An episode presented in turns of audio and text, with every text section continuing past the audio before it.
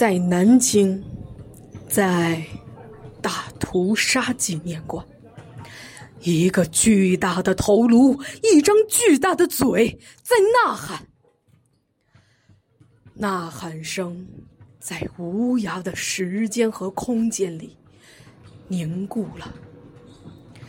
泥屑从头顶纷纷飘落的时候，一位母亲把自己弯成一个弓，用身体为婴儿挡住了这个世界强加给他的厄运。